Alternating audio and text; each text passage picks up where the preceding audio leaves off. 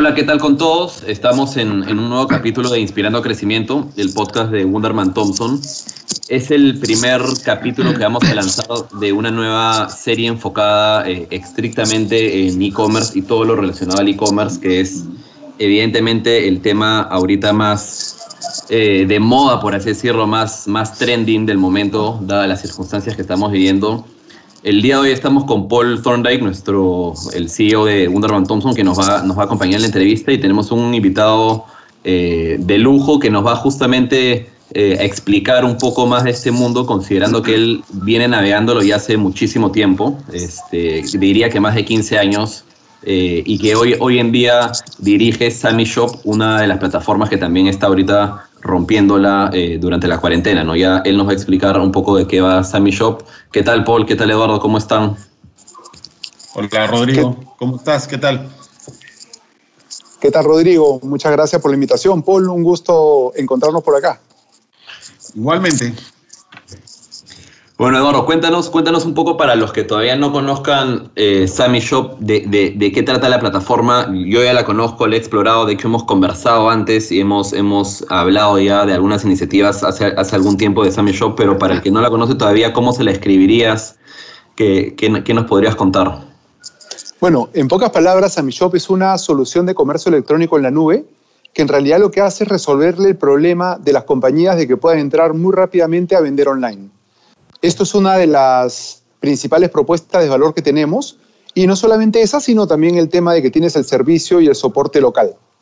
Tenemos metodologías súper ágiles que nos permiten montar una página web recontra complicada prácticamente en cuatro o cinco días y que eso pues ha sido una ventaja diferencial en este proceso de, cuarentena, donde muchas compañías que inicialmente no tenían mapeado pasar a comercio electrónico se han visto obligados por la coyuntura a hacerlo. Así que nos ha permitido ganar un buen pedazo de, mercado, eh, dando justamente esta solución en base a velocidad y calidad.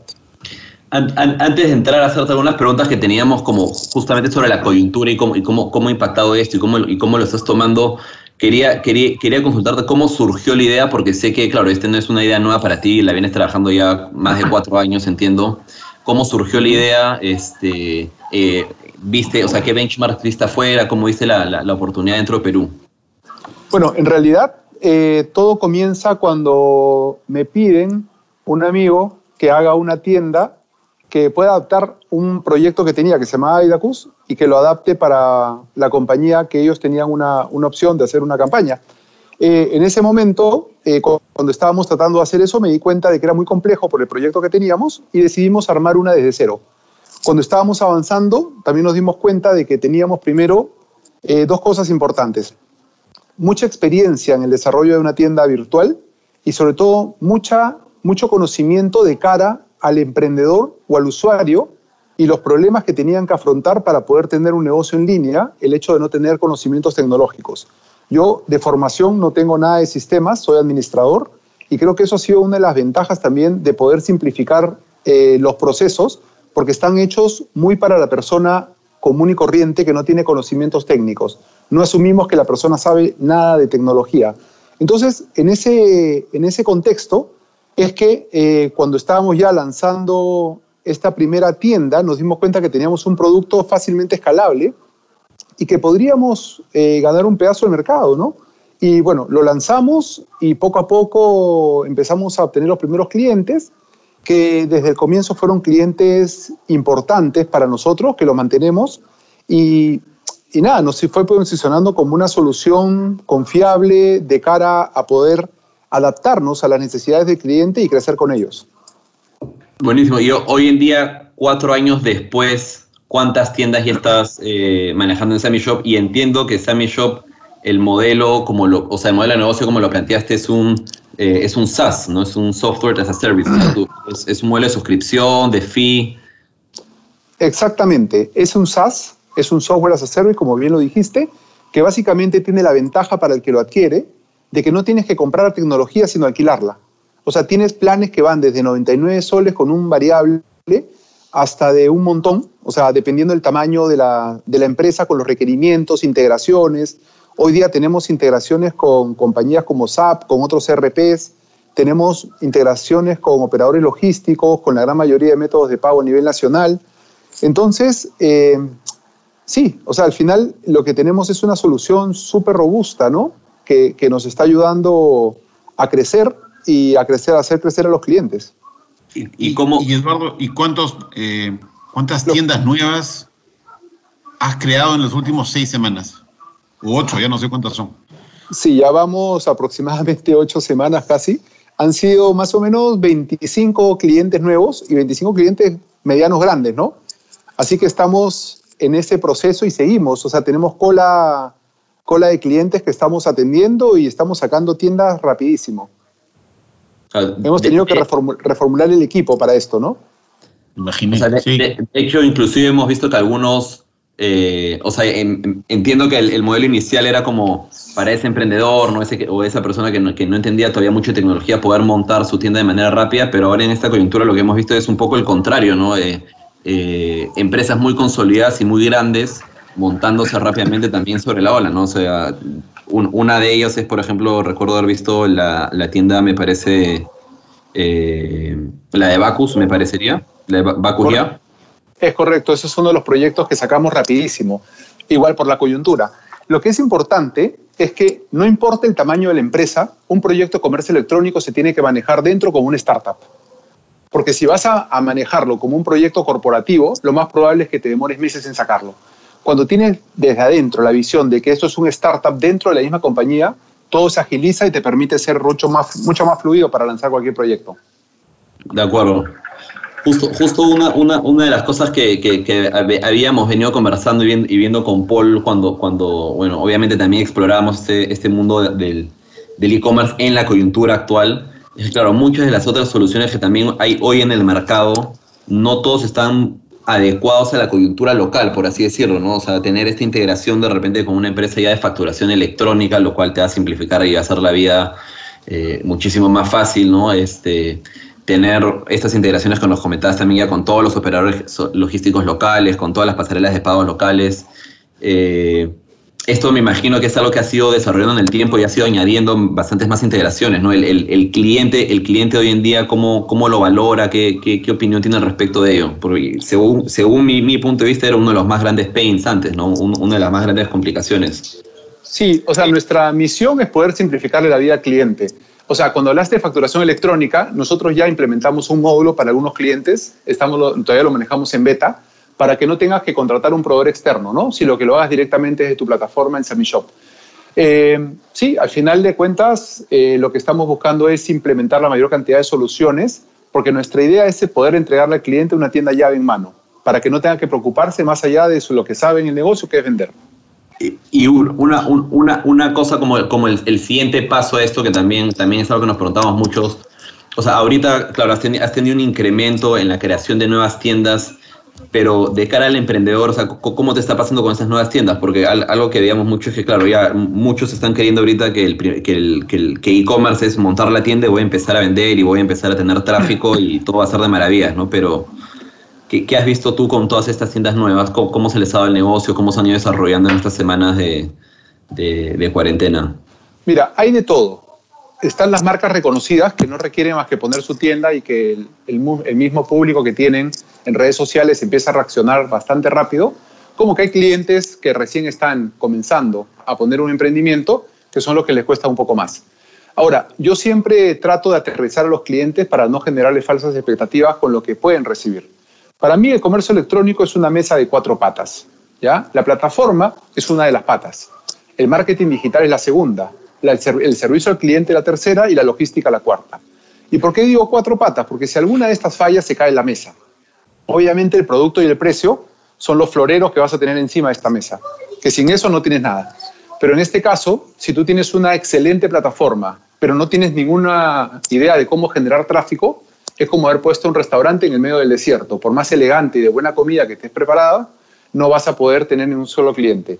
Lo mismo que si tienes muchísimo, muchísima capacidad de generación de tráfico, pero no tienes una plataforma robusta que te pueda sostener eso, lo que va a pasar es que vas a tener eh, gasto de marketing eh, tirado a la, a la, basura porque no va a haber gente que pueda pues, interactuar correctamente contigo. Y lo mismo con los otros dos, logística y servicio al cliente. El servicio al cliente te puede ayudar tanto con los clientes actuales como los recurrentes y lo mismo con la logística. Una mala experiencia logística puede hacer que tu recurrente, o sea, que el cliente recurrente no regrese y esto pues sería realmente el dolor más grande que pueda tener un e-commerce, porque todos sabemos que los e-commerce no vivimos de la primera venta, vivimos de la venta recurrente. Así es. De acuerdo, ahí, ahí, creo que, o sea, creo que has mencionado dos cosas clarísimas que no, no mucha gente ahorita creo lo, tiene tan claro, ¿no? Este, eh, el primero es el tema de que el e-commerce, verlo como una ecuación, ¿no? En, la que en verdad si nos falta una, eh, no, va a terminar, no va a terminar funcionando y eso, es algo que también nosotros desde, bueno, desde Wunderman Thompson y con algunas de las iniciativas que estamos lanzando estamos tratando también de, impulsar, por así decirlo, eh, ¿no? que no es, solo, no solo es el desarrollo de la web, sino vienen, vienen todas estas dimensiones adicionales que al final son necesarias para que funcione. ¿no? Una, un ejemplo que no voy a mencionar la marca, recuerdo hace poco que ahora que han empezado a hacer delivery los restaurantes, este, una, una hamburguesería súper conocida empezó a hacer delivery y al segundo día del delivery ellos mismos han tenido que cerrar y con, con un comunicado, obviamente disculpándose ante, todos sus usuarios, diciéndoles que en verdad no tenían preparados los procesos para reabrir en ese momento, porque, lo, claro, todas las quejas venían porque pedí, se demoraron cinco horas, me llegó otro pedido, llegó frío, etcétera, ¿no? Entonces al final pero, pero en realidad hay una cosa que sí podemos rescatar de todo esto, es que nadie estaba preparado. Y lo estás viendo en los supermercados enormes que tienen plataforma de millones de dólares. Lo estás viendo en compañías multinacionales que están fallando en procesos logísticos. O sea, nadie esperó esto, porque si esto hubiera sido un proceso de adaptación, la gente hubiera tomado los pasos. Acá lo que ha sucedido es, en un momento a otro, se acabó tu, fuente de ingresos, voltean todos a digital. Y hay dos factores acá está la necesidad de la empresa de vender y está toda la necesidad del público de comprar. Entonces, una empresa que no está preparada y un público que está ansioso por recibir el producto. La suma de esos dos termina siendo pues el colapso que estamos viendo, no solamente en el caso que has contado de esta compañía, sino que puede pasar o le ha pasado a todas. Tú ves, yo sigo en redes sociales a muchas marcas, a muchas eh, compañías muy grandes y bueno, las quejas están a la orden del día. Entonces, la coyuntura ha, movido estos factores de una forma que no se esperaba, que no le esperaba nadie, ¿no? Nadie esperaba una cuarentena de esta naturaleza, nadie esperaba que les dejen a las empresas sin fuentes de ingresos. En fin, ya ustedes todos sabemos que lo que está pasando, ¿no? Definitivamente. Ah, ah, no, dale, dale, Rodrigo, dale. No, lo solo que voy a mencionar es que, eh, o sea, a pesar de que uno hubiese imaginado que el consumidor, el, o sea, el consumidor estando en esta, en esta coyuntura hubiese sido inclusive de repente un poco más, este, no sé, empático también con, con, las empresas, considerando que, bueno, saben que justamente como decías, nadie se había preparado para esto y todo el mundo está tratando de hacer lo mejor posible, ¿no? Pero igual, igual las quejas y, bueno, y, los comentarios no tan bonitos creo que han estado a la orden del día en, en, en muchos lados, ¿no? En todos lados. Sí, es correcto. O sea, como dices tú, es un tema de empatía, pero también es el derecho del consumidor de recibir el producto por el que paga, ¿no? Entonces ya es responsabilidad de cada uno tener la capacidad de medirte. Y si sabes que tu capacidad de logística se consiga a la segunda hora de haber hecho, de abierto tu tienda, pues tienes que cerrarla. O sea, no hay otra.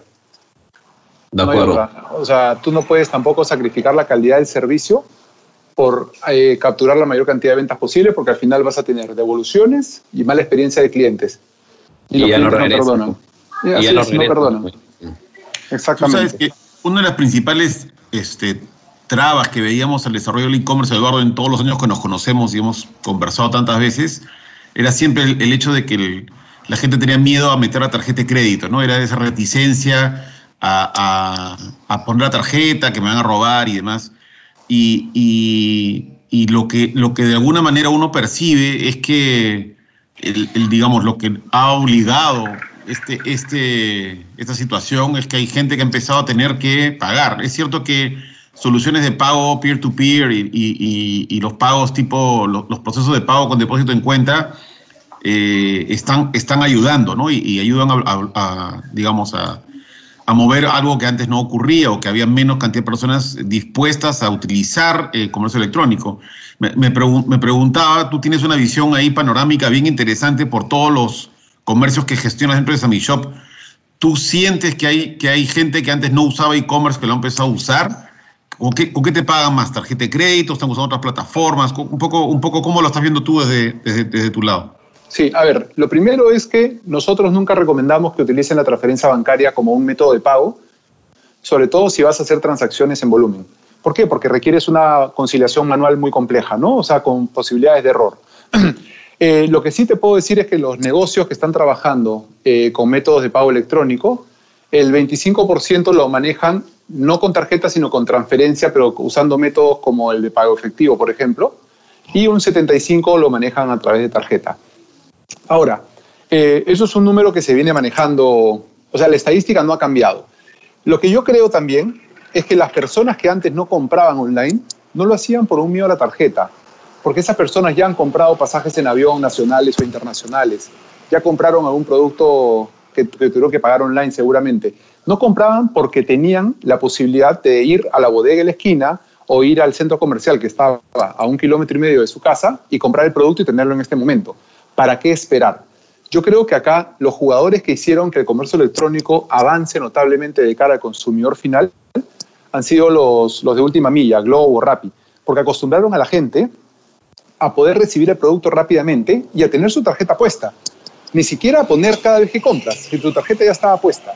Lo mismo que el tema de los taxis, ¿no? O sea, yo creo que estos han sido los jugadores que han adelantado el proceso de confianza de cara al cliente. O, Netflix, ¿no? O, bueno, o Netflix, por supuesto.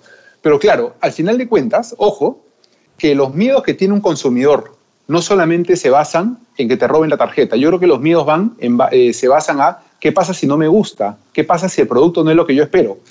¿A cuántas personas le pasó que compran en AliExpress un producto que en la foto se ve monstruo y cuando llega el producto pues es, es algo completamente diferente, ¿no? Entonces, esos miedos son los que hoy día las personas por la necesidad han tenido que, que asumirlos y aceptarlos. Entonces, yo creo que eso ha sido la necesidad de poder conseguir el producto que requerías, lo que los ha obligado a pasar, más allá del hecho de que le roben la tarjeta de crédito. Y, Eduardo, y, ese incremento, o sea, la proporción 70-25 se ha mantenido, pero en los comercios que tú tenías corriendo pre-pandemia a hoy, ¿cuánto, ¿cuánto incremento de operación has visto? O sea, es, es, este, es tanto como uno se imagina, o sea, ¿qué, qué, qué, tan, dramático ha sido? Todo va a depender del producto que estés vendiendo, ¿no? Eh, eh, he visto comercios que han crecido 300 o 400% en lo que hacían normalmente en un mes regular. ¿No? Entonces, hay comercios que no crecieron, obviamente, porque también estabas muy lejos del despacho. Hay comercios que tenías, por ejemplo, productos para regalar el Día de la Madre, crecieron muchísimo. O sea, yo he visto ventas en plataforma que entraban órdenes cada 15 o 20 segundos de algunos de los comercios, ¿no? O sea, una brutalidad a nivel de, de volumen de transacciones. Entonces yo sí creo que más allá que el hecho de, la tarjeta de crédito, ha sido la necesidad de saber que no tienes otra opción y tienes que arriesgarte. Yo creo que ese ha sido el, principal driver. Claro, pero al, final es, o sea, esto de arriesgarte que mencionas es, creo que es el punto clave también, ¿no? O sea, así no hayas querido, prefiero, prefiero poner la tarjeta que ir a, claro, alguna tienda donde obviamente la, cantidad de gente va a ser, va a ser, va a ser amplia, ¿no? Y, me puede estar arriesgando a otras cosas. Y yo, yo, quería continuar, o sea, pensándolo así como estábamos hablando ahorita del tema de los pagos, este, el, siguiente, el siguiente paso, ¿no? Ya, ya, ya pagué mi producto, eh, cual sea el método de pago que haya utilizado. La parte logística ahorita en la coyuntura también me imagino que ha sido una de las más afectadas, ¿no? Entiendo que muchos han seguido generando ventas, pero no han podido despachar por el tipo de producto que vendían. ¿Cómo, cómo, has visto tú eh, esa parte de, la logística final y de entrega? A ver, tengo algunos clientes que recién esta semana les han dado la autorización para despachar con 4.000 o 5.000 órdenes en cola. Entonces, ya te imaginas lo que va a ser esa operación, ¿no? Día, días completos armando pedidos para despachar, porque no podías ni siquiera ir a tu almacén y empezar a embalar los pedidos para ir adelantando el tiempo, ¿no? Porque tenías que cumplir las reglas de la cuarentena. Entonces, pues nada, provecho con lo que les toca, ¿no? Hay que despachar mucho y, la cola que se armó para muchos va a ser ahora un nuevo cuello de botella, porque los clientes, una vez que le dices, ya puedo despachar, van a decir, ok, mi paquete, pero tu paquete ha sido el número 3998, ¿no? Entonces va a demorar posiblemente un par de semanas más, ¿no? No lo sé. Eso ya no lo manejamos nosotros directamente, pero ya empiezan a ponerse los clientes también un poco nerviosos o ansiosos por recibir su paquete, ¿no? Lo antes posible. ¿Y, has, visto, has visto, has notado algún tipo de incremento en la cantidad de proveedores de, envíos? Porque yo una cosa que me imaginaba era que rápidamente mucha gente iba a, que tuviera una moto y que de repente no, estaba haciendo antes mensajería, iba a transicionar hacia mensajería como una forma de lograr ingreso, porque claro, inmediatamente generas, generas demandas, este, hay demanda y oferta, ¿no? Este, uno va a traer al otro. Exactamente, sí. He visto mucho más eh, empresas que no había visto antes, que no teníamos mapeadas, dejando deliveries. Ahora, desde tu balcón de casa estás viendo lo que llega, ¿no? A los diferentes edificios. Y en realidad hay un montón de empresas nuevas que no, que no habíamos visto, ¿no? Yo creo que sí, esto es una oportunidad para todos, no solamente para las plataformas de comercio electrónico, sino también para la logística, para los métodos de pago y para los mismos clientes, ¿no? El hecho de cambiar los hábitos que teníamos bastante estructurados hoy día se están, cambiando, ¿no? Porque hoy día compran todos online, o bueno, la gran mayoría, ¿no? Entonces, sí, hay oportunidades enormes respecto a, también a la logística. Yo sobre el tema de logística y, lo que mencionabas, Paul, inclusive he visto así, o sea, en mi, en, en, mi cuenta de Instagram personal por lo menos cinco o seis publicidades distintas de nuevas compañías que antes también nunca, nunca había escuchado, ¿no? Y entras, entras a sapear y ves que, claro, la cuenta ha sido creada hace dos semanas, tres semanas, y me imagino que son obviamente muchos respondiendo a esta, a esta necesidad que se viene, como dice Eduardo, ahora que, ahora que muchos van a empezar a, a, despachar, tienen pedidos, pues miles de pedidos acumulados por, por resolver ahora, ¿no? Que va a ser creo una de las complejidades de estas semanas. Que es adaptación al cambio, al final de cuentas, ¿no? Porque las empresas han tenido que hacer adaptaciones o si no mueres. O sea, las empresas logísticas que tenían un modelo tradicional, B2B posiblemente, eh, se quedaron sin trabajo la noche a la mañana. Tenían que voltear hacia donde podías conseguir clientes, que es el B2C, ¿no?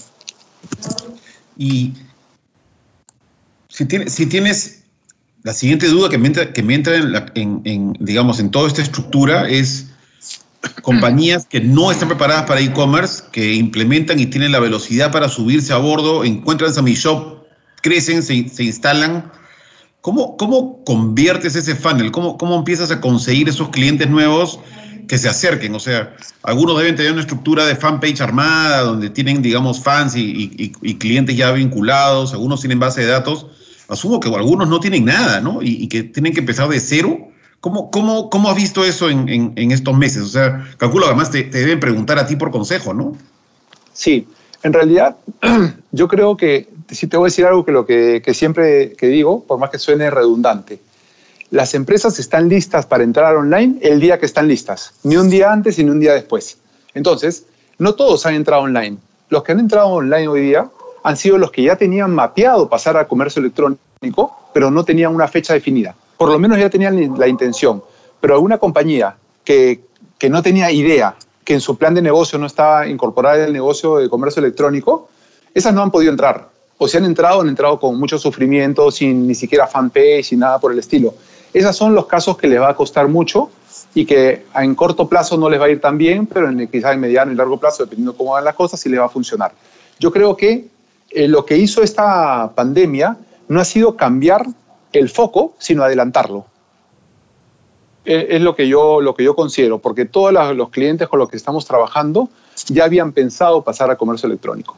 Un poco desordenados, un poco ordenados, todavía no lo sé pero ya lo tenían en su, en su plan estratégico. Y, y los que no, Eduardo, lo que me está diciendo es que todos aquellos que llegaron hasta mi shop en las últimas ocho semanas estaban mal que bien listos para poder dar ese salto y por lo tanto su transición hacia llegar al cliente, avisarle que compre y demás, no ha sido tan doloroso y tan costoso entonces. No ha sido tan doloroso efectivamente, pero porque, tío, porque ya tenían ellos pensado, aunque sea en un borrador el hecho de que querían vender online.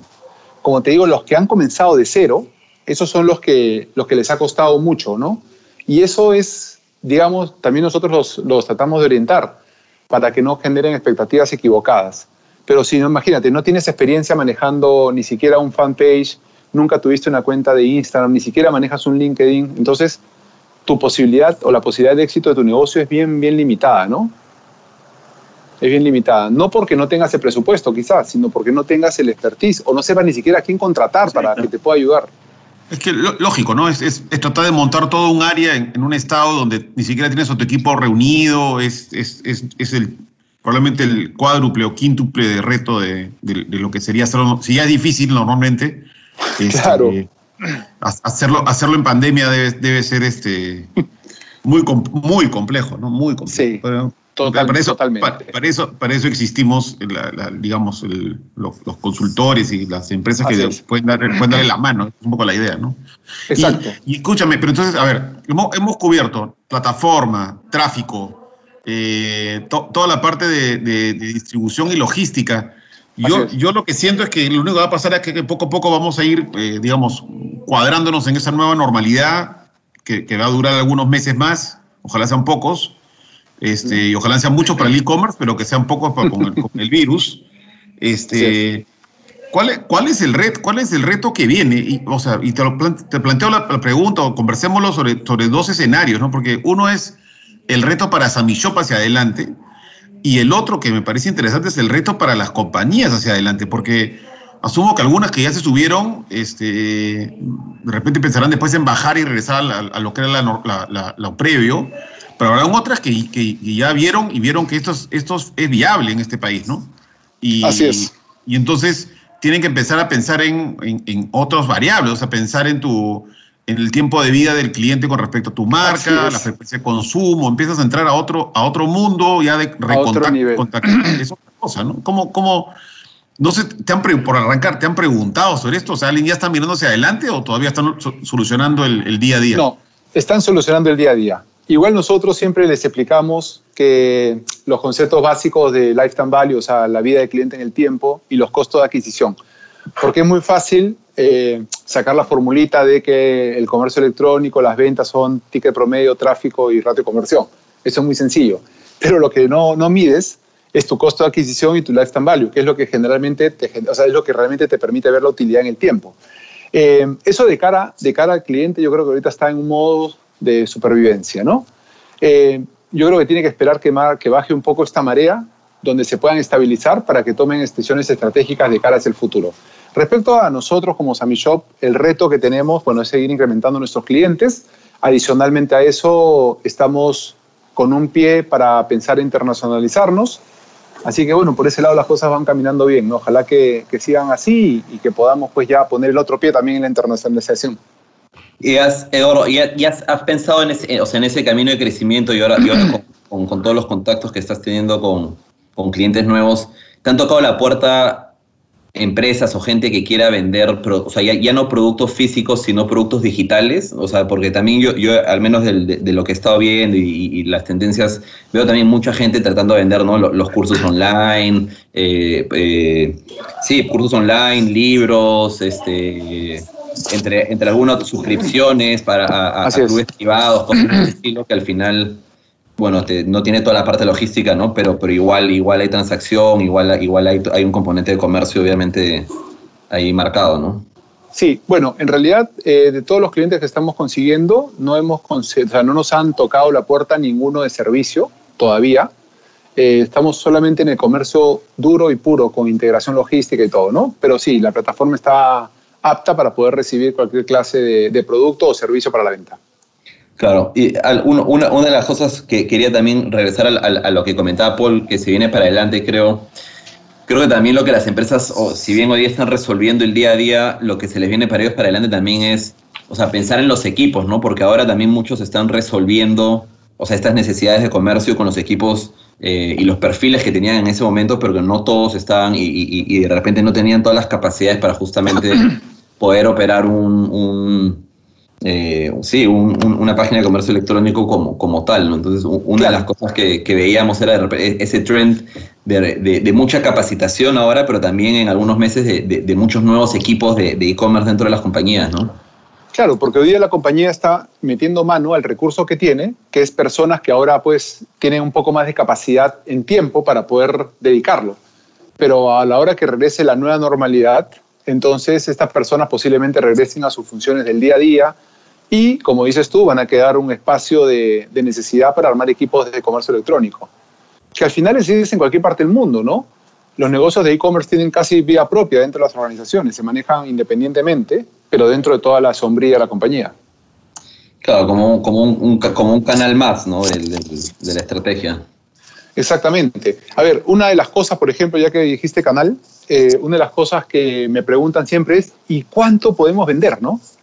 Entonces, en realidad hay dos clases de clientes, los clientes que tienen tiendas físicas y los que no. Los de tiendas físicas son bastante más fáciles, ¿no? Porque dependiendo de la cantidad de tiendas, el primer objetivo que tienen que tener es que venda por lo menos lo que vende la tienda más chiquita de su, de su cadena. Y luego, pues, empezar a escalar, ¿no?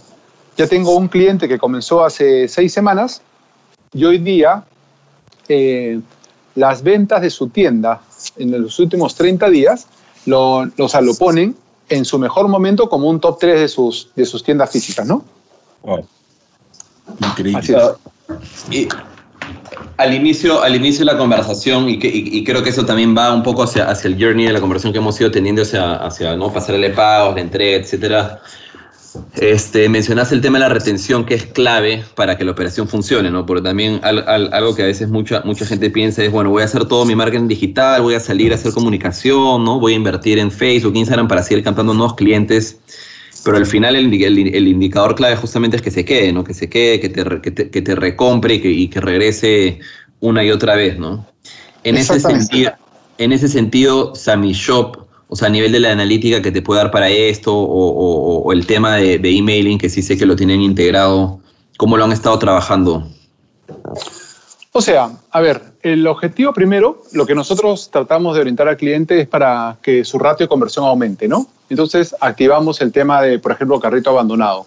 Y luego de esto, pues los aconsejamos en estrategias de retención, efectivamente, porque la idea no es solamente venderle lo que le vendes hoy día, ¿no? sino aumentarle su lifetime value, que es la vida del cliente en el tiempo.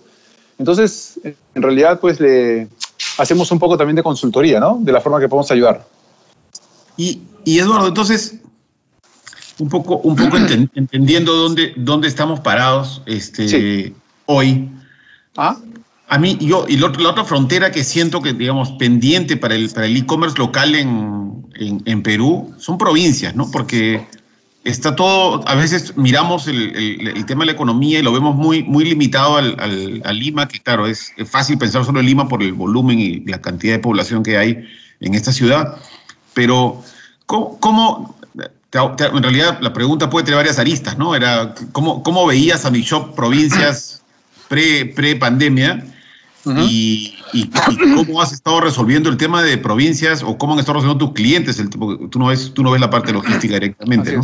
o no en todos los casos, pero cómo han estado resolviendo eh, los clientes el tema de, el tema de, logística en provincias este, durante estos, estas semanas. Sí, hay dos clases, ¿no? Uno de ellos son los que tienen red de distribución propia y están los que quieren salir desde Lima. Los que quieren salir desde Lima obviamente no han podido. Los que tienen distribución propia en, digamos, en diferentes ciudades sí lo han hecho y, han estado funcionando. Yo creo que el tema es la omnicanalidad a la que puedes llegar cuando tienes una distribución en punto, ¿no? O sea, tenemos varios clientes que tienen presencia nacional y entonces este, lo que se está trabajando es el hecho de que la experiencia pueda ser de que el cliente pueda comprar en la página web y recoger en la tienda a nivel nacional, no importa en qué parte del Perú esté, ¿no? Entonces, Creo que esa es la primera, la primera fase en esto, ¿no? Porque todavía no puedes despachar a, a provincias si eres una empresa Lima, o sea, en Lima que quiera despachar, por ejemplo, a, a Cajamarca, ¿no? Todavía no lo puedes hacer. Entonces yo creo que cuando se vuelva a abrir estas posibilidades, el comercio electrónico va a dispararse también, no solamente lo que era Lima, sino también provincia. Hay mucha necesidad de que podamos atender esos mercados. Y hay, hay una oportunidad ahí este, para los amigos que tienen el negocio logístico. Ah, me, o sea, evidentemente lo primero que me viene a la mente es tener, tener almacenes este, descentralizados, ¿no? O sea, empezar a tener almacén en el norte, almacén en el sur, para evitar, evitar tener que mandar este, microfletes y hacer este, el, flete más eficiente con, con, almacenes por todos lados, ¿no? Claro, almacenes de tránsito, finalmente, que te sirven de punto de acopio para poder despachar a las determinadas regiones, ¿no? Y, darle más velocidad de entrega, ¿no? Porque no sea cuatro días, cinco días, sino tratar de hacerlo en 24, 48, ¿no? claro, que sería lo, lo ideal. provincia es difícil, pero ¿por qué no soñar un poquito? Exacto. El problema también está de que no necesariamente cada provincia tiene una red de motorizados o de, o de transporte adecuado para solución logística, ¿no? y ahí están las oportunidades de ellos, no solamente de los grandes jugadores que están acá en Lima, sino también de los pequeños jugadores en cada sitio, que puedan montar, montar su propia red de distribución y que puedan pues este, hacer alianzas con los más grandes acá. Sí, pues, es, la, verdad que hay... La pandemia acelera, pero después te encuentras con ciertas paredes o limitaciones eh, de, la, realidad del, Perú, que claro, va, vamos a ir cambiando de a, pocos este, en esta nueva normalidad. Es, una... La, nueva normalidad, como que todo el mundo la está de alguna manera este, absorbiendo y, y, discutiendo, tiene un montón de aristas, ¿no? Porque hay, hay varias cosas que al haberse acelerado no sabes si serán permanentes o no pero a la vez este, generan demanda por nuevo tipo de servicios y, y, en realidad uno intuye que va a haber, va a haber un crecimiento importante este, en, negocios que de repente antes no, no estaban mapeados, ¿no? Va a haber una sobredosis de motos, probablemente. Sí, totalmente de acuerdo. Esta es la oportunidad que las venden. Sí, sí. De, este, Nada, Eduardo, yo, yo, tenía una más eh, desde, mi lado. Si bien, si bien hemos tocado el punto, eh, como en cierta manera quería indagar, tú, o sea, como experto en e-commerce y teniendo contacto con, con, tantas, con tantas empresas hoy en día que están, que están en ello, ¿qué, otros cambios de comportamiento en los consumidores estás viendo que se viene eh, para, para, bueno, justo esto que Paul menciona, para esta vuelta a la normalidad? ¿no? Habíamos más o menos mencionado el tema de que, bueno, ya todo el mundo se está atreviendo a pagar de alguna u otra manera. Eh, eh, y, hacer la compra online, pero ¿qué otros cambios de comportamiento crees que se vienen? A ver, el primero, el, primero que estoy viendo es que la gente ya dejó de tenerle miedo a pagar por el costo de envío. Esto es un tema que normalmente era una limitación aquí en el Perú, que la gente decía, no, ¿por qué voy a pagar envíos si eso está cerca? Entonces, ya la gente está pagando. Lo que no podemos saber es qué pase cuando, o qué vaya a suceder cuando ya la gente pueda ir a comprar con total naturalidad y normalidad. Yo creo que se va a impactar un poquito las ventas online, porque ya hoy día el éxito de las ventas online está en la, escasez que tienes de poder ir físicamente a conseguir el producto, ¿no? Sin embargo, creo que el reto para las compañías va a ser mantener la, atención de estos clientes para que no dejen sus canales digitales y que puedan mantenerse o incrementarse. De hecho, de hecho ese tema del pago del, pago del delivery no, no me había puesto a, a pensarlo mucho, pero ahora o sea, al menos, al menos en el tema de, de, consumo, ¿no? de consumo masivo, como yo había escuchado de, varias malas experiencias con, con, no sé, con, los, con los grandes, ¿no? por, por las complicaciones que han estado teniendo, habíamos estado pidiendo de, muchos, de muchas tiendas pequeñas, ¿no? como que muchas tiendas más, más boutique, y obviamente cada uno te carga su, su delivery, ¿no? cada uno son 10 soles más, 15 soles más, 7 soles más, etcétera. Pero al final es, es, la necesidad la que, te, la, que, la que te está llevando a que, bueno, no queda de otra, ¿no? Exactamente. Tal cual. ¿Y es, y es sostenible? Porque es, eso, esa es la o sea, ahí Rodrigo toca un buen punto, ¿no? Hemos, hemos estado todos, y yo, yo, yo me, me sumo, este, donde, en un momento donde simplemente por tener estabas dispuesto a pagar sobreprecio o pagar valores de delivery que usualmente no pagarías, ¿no?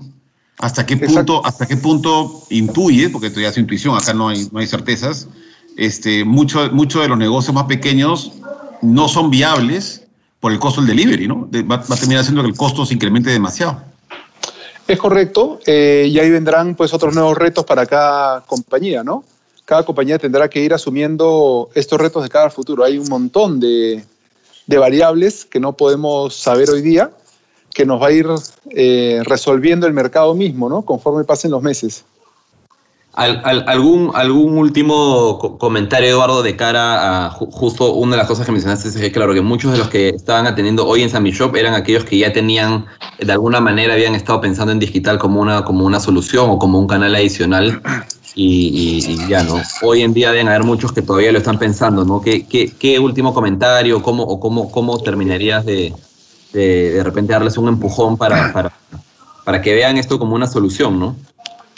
A ver, eh, el primero es que el, éxito no se puede conseguir si no lo pruebas. Entonces, eh, no hay otra cosa que lanzarse a la piscina, eh, obviamente con el cuidado de saber, que, de tener conciencia de que sabes nadar un poco al menos, ¿no? Entonces, hay un concepto que se llama Lean Startup, que estoy seguro que la mayoría de los que están escuchando lo conocen, que básicamente dice, comienza rápido, falla rápido y barato. Entonces, el mejor momento para comenzar a vender online era ayer. el segundo mejor momento es hoy día. Hay que lanzarse a la piscina, equivocarse, porque todos nos hemos equivocado, pero lo más importante es que te rodees de las personas adecuadas para que tus errores no te cuesten, no te cuesten demasiado, a nivel de tiempo, a nivel de dinero y a nivel de cliente. con, esa frase me voy a quedar, Eduardo, apuntada.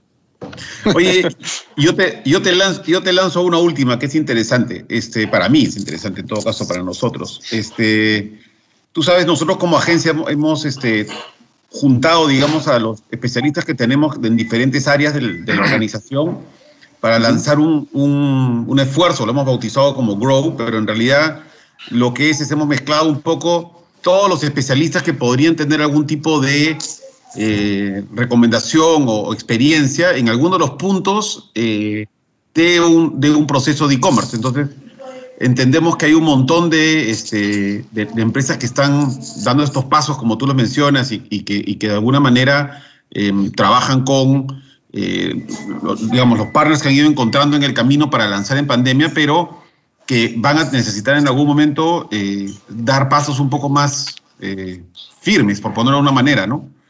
¿Qué, sientes tú que deberían buscar pensando en este, este, este fail, fast, este, fail cheap de alguna manera? Claro, este, ¿cómo, ¿cómo, hacer para, ¿Cómo hacer para poder tener eh, o qué buscar en este, en este, aliado que deberías buscar para que te dé la mano y dar el, paso hacia una estabilidad de e-commerce? O sea, ¿qué, qué, qué, son esos factores que, se está buscando ahí?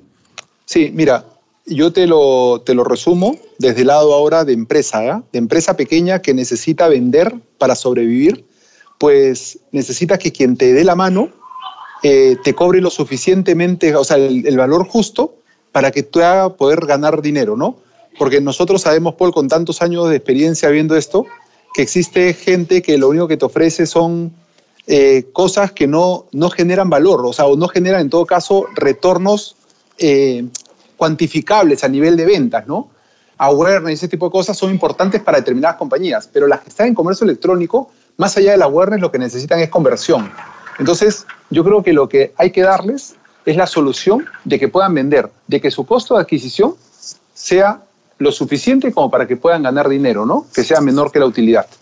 Entonces, yo creo que cualquiera que pueda resolver ese enigma de cómo hacer que la empresa gane dinero, este, tiene todas las posibilidades de éxito. Ahí, ahí Eduardo, o sea, sumando, sumando ese comentario, o algo que me gustaría añadir también es un poco eh, tiempo, ¿no? Porque lo, lo, lo, que hemos estado viendo también muy, de, de, algunos que se están montando es que, que, claro, creen que van a empezar a, o sea, me monto hoy día, empiezo a vender hoy día y, y, y que ese retorno de inversión para su plataforma va a ser muy rápido, ¿no? Pero sí hemos hablado de que también uno de los indicadores claves es justamente la retención este, la operación se va haciendo más este, rentable también con el tiempo, ¿no? Porque obviamente vas, vas incrementando la base, vas incrementando la retención y vas de, aquella forma vas construyendo también esos, esos, KPIs que te van a ayudar a ser rentables, ¿no? O sea, al inicio creo que es un proceso, ¿no? Pero, pero totalmente. A veces se cree que es muy rápido también, ¿no? No, rápido no es. Y sobre todo pues porque tú en el marketing digital tienes demasiadas cosas. O sea, una compañía que recién comienza no tiene base de emailing entonces tienes que formar la base de correos electrónicos. Y los correos electrónicos son uno de los canales que más ratio de conversión tienen, ¿no? Los mensajes de texto. Entonces, a ver, tú vas a tener que, tomarte un tiempo para construir esta estrategia digital de cara a que funcione, ¿no? Lo, lo que me refería es que es importante que quien está, digamos, orientando estos esfuerzos tenga claro que estas compañías lo que necesitan es vender, ¿no? Y quizá no alargar el proceso a muchos meses, sino que haya evidencia, porque tú sabes que puedes tener evidencia rápidamente. Rápidamente puedes tener evidencia. Tu rato de conversión va a ser muy parecido el del día 2 que el del día 100. ¿no? Entonces, si ese ratio de conversión este, está mal desde el comienzo, pues lo más probable es que el día 100 con más plata, lo único que hagas es eh, desperdiciarla. ¿no? Entonces, sí, yo creo que el esfuerzo está en poder tratar de ayudar en realidad a que su costo de adquisición sea menor que su utilidad operativa. yo lo que veo es transferir, transferir conocimiento y buenas prácticas como para poder evitar esa curva de aprendizaje, ¿no? que, que en una situación como esa, donde todo el mundo viene, viene, viene golpeado de, de, haber dejado de vender por, por algunas semanas, eh, imagínate que, que, todavía no ha empezado, ¿no?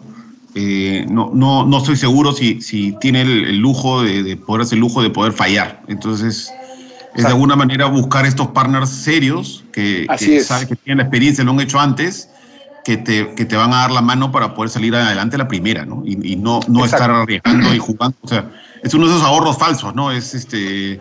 Claro. sientes que pagas menos, pero te va a costar el doble o el triple. Claro, tal cual, ¿no? Y eso es una frase que hace muchos años le escuché y, me parece súper interesante, es no estamos para contratar aprendices de brujo. Entonces, eh, básicamente es eso, ¿no? Hay que contratar a los que saben. De acuerdo, totalmente de acuerdo. Bueno, nada, Eduardo, este, agradecemos, agradecemos que hayas aceptado la, invitación y que hayas aceptado compartir con, nosotros y con, los que nos están escuchando, que, cada día son más, eh, todo tu conocimiento y experiencia en, el mundo del e-commerce, como dije al principio, de, más de 15 años. Este, nada, te deseamos obviamente que, que Semishop siga creciendo, sigas eh, surfeando esta ola eh, del e-commerce en el Perú y y bueno, nada, agradecerte una vez más, ¿no? Así no, Gracias a ustedes por la invitación. Paul, Rodrigo, de verdad, le he pasado súper bien este, escuchando, aprendiendo también de ustedes. Muchísimas gracias. Gracias, Eduardo. gracias por todo, Eduardo. Como, como siempre, este, nada, un, abrazo y, nada, hay que mantenernos todos seguros, este, cuidémonos y nada, empujemos el e-commerce, que salga esto adelante. Claro que sí. Un gran abrazo a todos. Listo, saludos. Chao, gracias, Eduardo. Chao, chao.